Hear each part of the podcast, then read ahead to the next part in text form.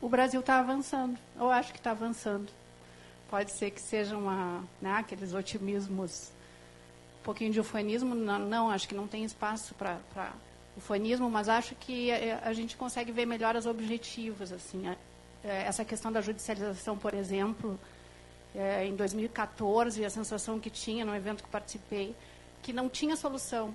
E, e, e agora a sensação que a gente tem é que está tá tendo propostas, que a gente está conseguindo né, uh, dar a volta. Acho que vamos dar a volta por cima, sim, e em grande parte é esse tipo de, de evento, consegue trazer gente capacitada e fazer esse tipo de discussão. Bom, então vou começar falando sobre uma coisa que me perguntam muito, o que, que é ATS hospitalar. Outro dia estava num evento de ATS geral, né, e, e, e, uma pessoa lá se manifestou dizendo, ah, isso é invenção, essa história de ATS hospitalar não existe. Né? Eu fico pensando, nossa, eu trabalho numa coisa que não existe, e a gente trabalha pra caramba, né? Mas, seja lá, então, o, o nome que for, ATS hospitalar, ou uh, simplesmente ATS uh, ah, dentro do hospital, né? a verdade é que, é que sim, existe, existe há muito tempo. Às vezes a gente depende que se deem nomes para as coisas, mas as coisas já estão funcionando. Se a gente for aqui no hospital, aqui no hospital de, aqui é das clínicas, né, no Hospital das Clínicas aqui do lado, provavelmente a gente vai ver que tem gente fazendo ATS ali. Eles talvez até nem saibam, nem façam uma ATS tão formal, ou tão estruturada, ou tão... Mas eles avaliam as tecnologias de alguma forma. Né? O que tem acontecido, então, nos últimos anos, é que isso tomou uma maior, uma maior formalização no sentido de métodos e processos e tem chamado realmente bastante a atenção essa questão da ATS hospitalar, porque se viu que a ATS, num âmbito geral, nacional ou mesmo regional, ela nem sempre atende às necessidades das instituições de maior complexidade, que precisam de respostas rápidas e que têm uma certa autonomia. Então, a ATS hospitalar, na verdade, existem vários modelos de funcionamento. O nosso modelo é o de núcleo ou de unidade de ATS, mas isso varia, podem ser comissões, comitês, podem ser algumas pessoas. Tem o modelo embaixador, que eu questiono um pouco o que, que é realmente, se isso realmente é ATS, mas seria é, uma pessoa, normalmente o diretor médico, enfim, que é responsável por agregar esse, esse volume de conhecimentos e de tomar as decisões. Né? Uh, enfim, e também diferentes tipos de produtos são produzidos uh, por meio da, das atividades de ATS dentro de hospitais. O padrão é o mini ATS, que eu também implico com esse nome, porque quem trabalha em ATS hospitalar sabe que de mini não tem nada. Tem um, às vezes a gente produz relatórios que são de 20 páginas. É claro que o objetivo é sempre dar um resultado, um sumário executivo muito fácil de ler para o, gestor. Tem que ter uma linguagem acessível. O gestor não está interessado nos odds ratio, nos riscos relativos, na, na toda é, qual foi a minha estratégia de busca que eu utilizei para chegar na melhor evidência, enfim, se eu usei o grade ou isso ou aquilo, o gestor ele quer saber a minha equipe que avalia a TS aqui dentro do hospital e na qual eu confio, acho que faz uma TS isenta de conflitos de interesse. É, o que, que, vocês acham? Devo ou não devo incorporar essa tecnologia? Eles querem uma, uma, uma, uma resposta sucinta, digamos, e uma justificativa breve e bem objetiva. A perspectiva é sempre a perspectiva e o contexto da instituição. Então, diferente de uma TS que é feita para um sistema de saúde, que é feita pela Conitec, enfim, que é muito mais ampla, tem que lidar com, com vários é, contextos regionais, enfim. E, por isso, nem sempre o produto que é feito dentro de um núcleo de ATS de um hospital vale para outro. Essa é uma das questões que também nos perguntam por que vocês não disponibilizam os relatórios de vocês na internet. Uh, Na verdade, nós disponibilizamos, mas mediante solicitação. Então, é, às vezes o hospital de Passo Fundo, o hospital de Santa Maria, né, enfim, eles querem saber, vocês já avaliaram determinada tecnologia? Já, já avaliamos. Vocês podem disponibilizar o relatório? Sim. Mas com essas ressalvas. Então, é uma avaliação contextualizada. O que eu fiz para o meu hospital não necessariamente vai valer para o teu. E a outra questão do porquê das atividades de ATS né, para hospitais é que existem tecnologias que, além de muito mais complexas, elas geralmente elas chegam no hospital e elas são vistas e o hospital está interagindo com essas tecnologias muito antes de outros é, ambientes, né, de outros ecossistemas, digamos assim, de saúde. Então, realmente, se a gente for olhar agora vários hospitais aqui, certamente vai ter hospitais usando tecnologias ditas inovadoras ou minimamente tecnologias novas, recém-lançadas, porque um determinado grupo foi a um congresso nos Estados Unidos, teve o congresso da ASCO agora esse mês, e voltou e já propôs a incorporação de determinadas tecnologias ali. Né? E isso, inclusive, aconteceu para nós. Essa semana já tivemos a, solicitação de incorporação de novos oncológicos e que a justificativa foi é, apresentações no Congresso da ASCO. Então, não dá para como é que nós vamos esperar? O, o, oncologista ele quer prescrever, ele quer começar a usar. Se a gente encaminhar colocar isso na, na fila de prioridades da Conitec, para saber se o hospital vai disponibilizar ou não aquele determinado oncológico para os pacientes que estão é, em tratamento no ambulatório, isso fica realmente é, difícil. Né? Então, só aqui para a gente ter uma. Essa é a lista da Cleveland Clinic. Todos, todos os anos eles lançam uma lista das dez principais inovações médicas. Não sei por que chamam médicas, mas inovações em saúde. Né? É, sistema híbrido fechado, liberação de insulina, neuromodulação para apneia do sono, terapia gênica para doenças retinianas, é, a redução, os novos hipocolesterolemiantes, saúde à distância, plataformas de vacinas, terapias-alvo no câncer de mama e várias. Na verdade, aqui também inclui as novas técnicas de radioterapia, melhora de recuperação pós-operatória, é, monitorização centralizada de pacientes hospitalizados. Então, um único vídeo, um único monitor, que uma equipe fica lá é, fora, como que fosse aquelas centrais de segurança, né, vendo tudo o que acontece em termos de monitorização dos pacientes resfriamento do escalpo, quimioterapia, que a gente viu agora, tem uma atriz famosa fazendo, tá? e que no outro dia chega lá no ambulatório, pessoas dizendo a atriz famosa está fazendo. Então, provavelmente é bom, e a gente quer que comece a fazer. Tá? Então, eu, eu, sublinhei aqui, as, as, dessas aqui, são sete, eu sublinhei, que são muito importantes. Claro que as outras também têm interação com o hospital, mas elas, mesmo que elas não sejam utilizadas, por exemplo, a neuromodulação, o paciente vai dormir em casa com um aparelho de neuromodulação, mas ele vai ser instalado no hospital. Né? Então, tecnologias mais complexas e mais inovadoras, a porta de entrada normalmente é o hospital. Então, muito brevemente, né, só para que eu uso assim, às vezes a gente para a gente se defender quando dizem, ah, mas isso aí essa invenção de ATS hospitalar, é isso aí é coisa de reserva de mercado, não sei o quê.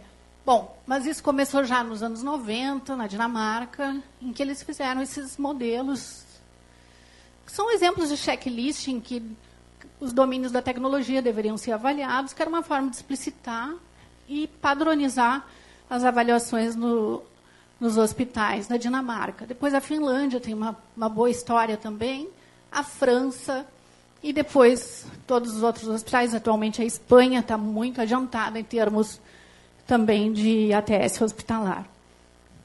Tem redes, tem essa iniciativa Adopta, para quem está interessado, então, em ATS hospitalar. É uma espécie de manual. Eles disponibilizam ferramentas que podem ser usadas para avaliação e, e que tem sido, então, para nós também, ultimamente a gente tem usado também como mais um parâmetro de qualidade dos nossos produtos.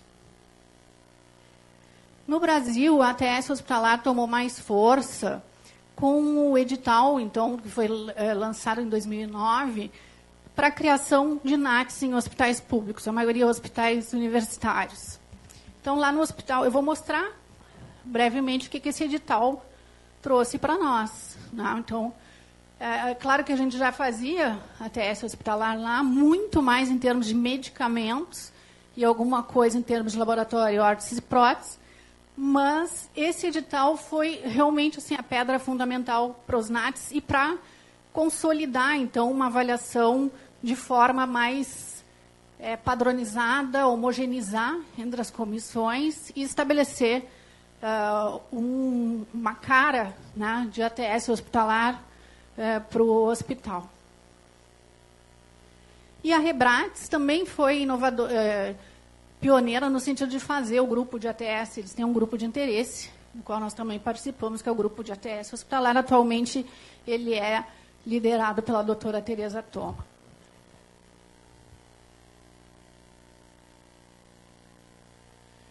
Então, acho que aqui, assim, né, tentando me comprometer com o horário, os hospitais são a principal porta de entrada de tecnologias é, inovadoras ou tecnologias complexas enfim.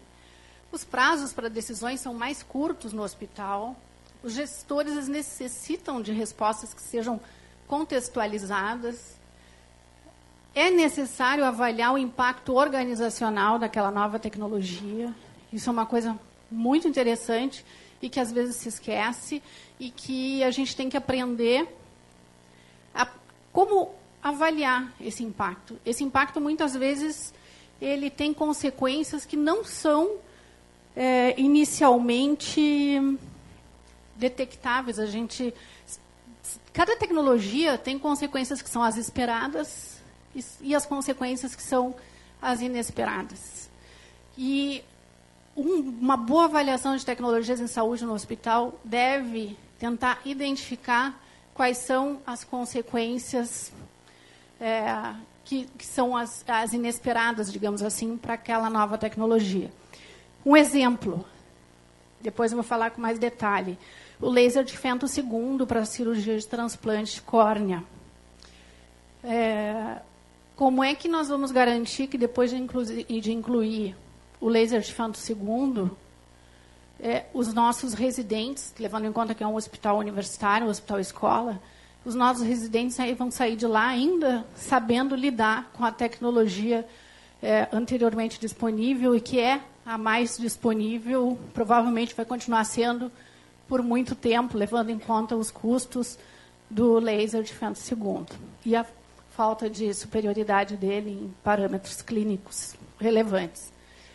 Então, é, muitas vezes a incorporação de uma tecnologia acaba fazendo com que é, eu mude totalmente o aspecto, a demanda, não só a demanda de serviços, enfim, é, a minha fila que, demanda por aquele serviço, mas também a formação, a formação dos nossos residentes.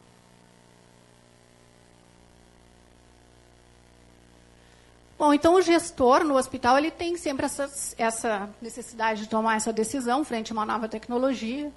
Ele precisa decidir, ele tem múltiplas pressões. A questão do orçamento, a questão do corpo clínico que quer uh, para o corpo clínico, ah, mas é, é, a justificativa é outra. Ah, mas o nosso residente não pode sair daqui sem conhecer a tecnologia inovadora. Ah. O paciente que agora viu a questão do escalpo lá do resfriamento, ou que leu na última revista que tem um novo medicamento, enfim. Então, existem essa, essas pressões também. A pressão do próprio público, a questão de colocação da instituição uh, mercadologicamente, enfim, são várias pressões aqui. Então, o relatório de ATS, ele busca de uma certa forma, ele não vai ser capaz de equalizar as pressões, enfim, mas ele vai ser um elemento a mais a ser levado em conta na tomada de decisão. Então, além, então todos os, eh, esses aspectos deverão ser vistos com a questão da gestão do conflito de interesse, ou seja, quem está dando essa informação sobre a tecnologia não é o demandante. É uma equipe que tem, uh, além do, do conhecimento técnico, de buscar melhor evidência, enfim, é uma equipe que está isenta em relação ao uso daquela nova tecnologia. Então, são apresentados, além da descrição, das características técnicas, enfim, a efetividade clínica, a segurança, os aspectos de custos, aspectos éticos, organizacionais, sociais e legais. Isso aqui parece pouco importante, mas realmente tem que ser é, abordado e de uma forma contextualizada.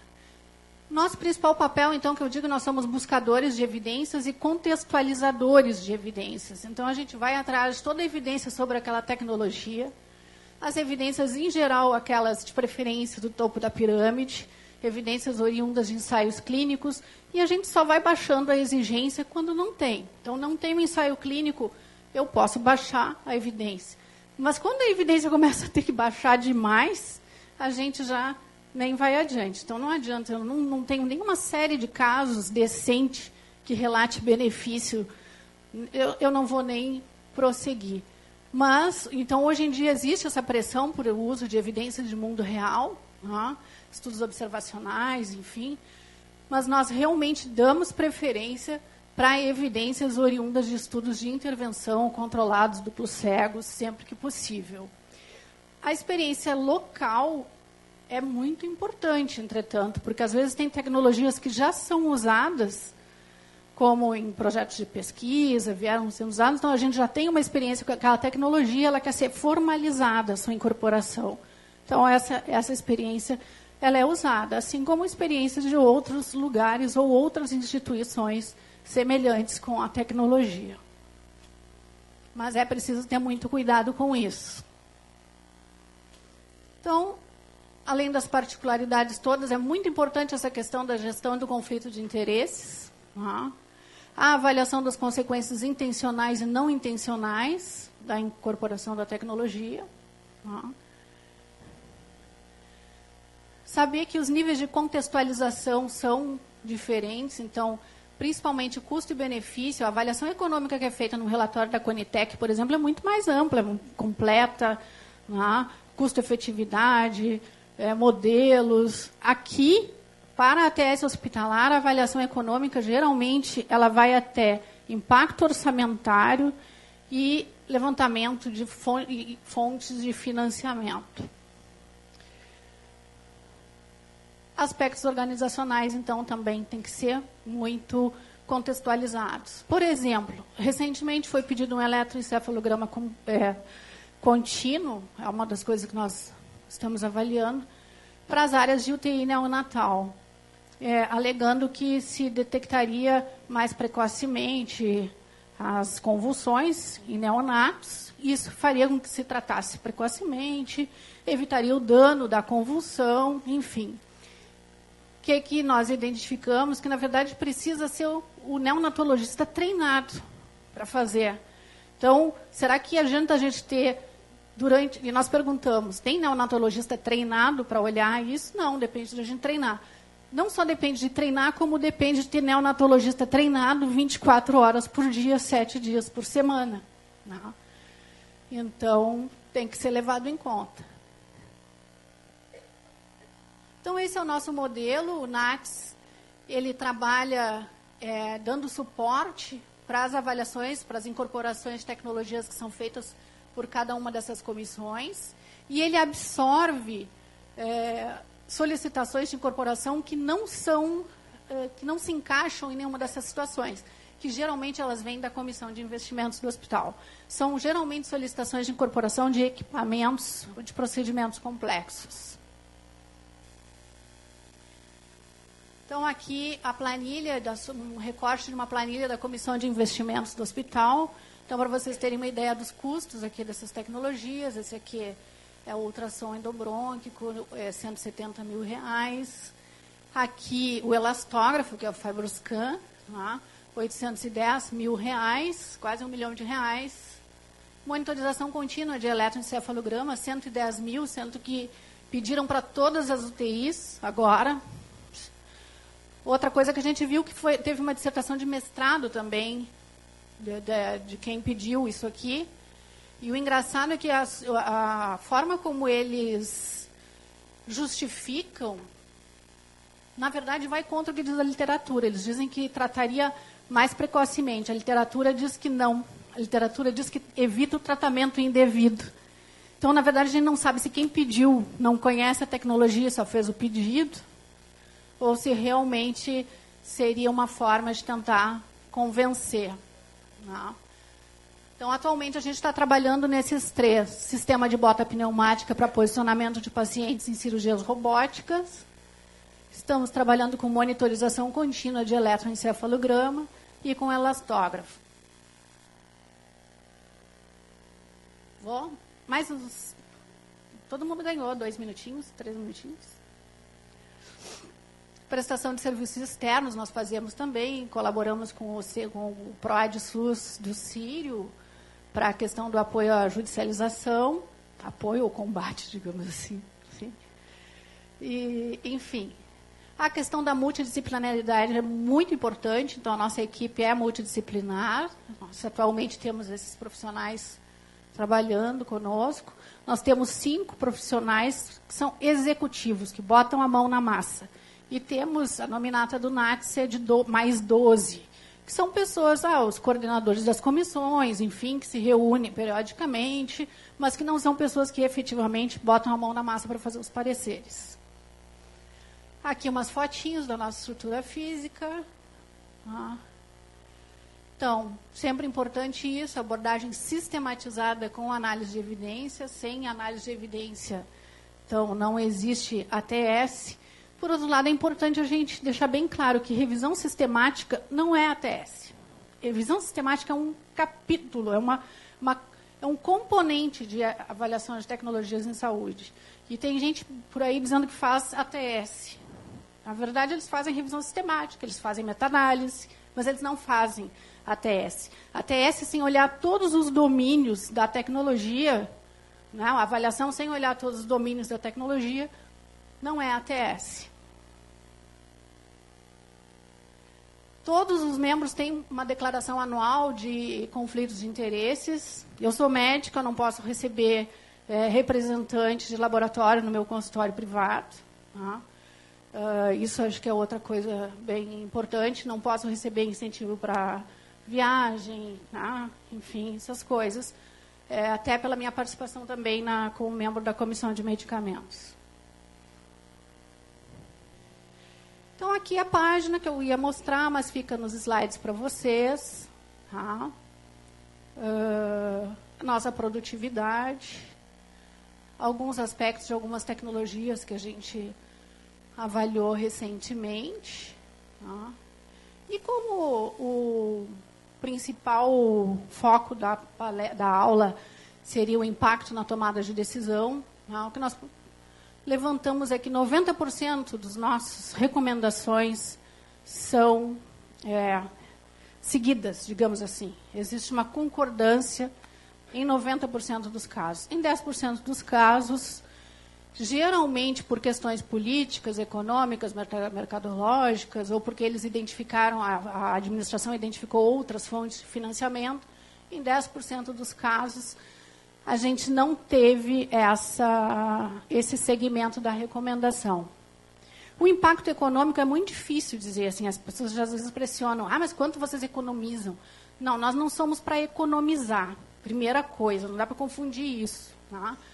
Nós, uh, o nosso trabalho é para buscar é, decisões informadas por evidências e com análise de custos que a gente quer é que essas decisões levem em conta esse tipo de análise. A princípio, o que a gente pode dizer é que em 90% das situações, quando é, tem parecer, realmente as decisões estão levando em conta os nossos, é, os nossos pareceres. Não quer dizer, entretanto, e daí fica só o que todas as incorporações do hospital passem por nós. Esse é, é o principal senão.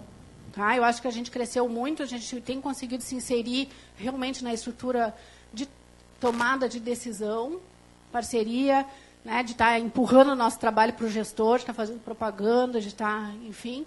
Mas ainda existe muita é, inclusão de, de tecnologias, geralmente de alto custo, como a questão do robô, né, que é feita sem uma ATS formal.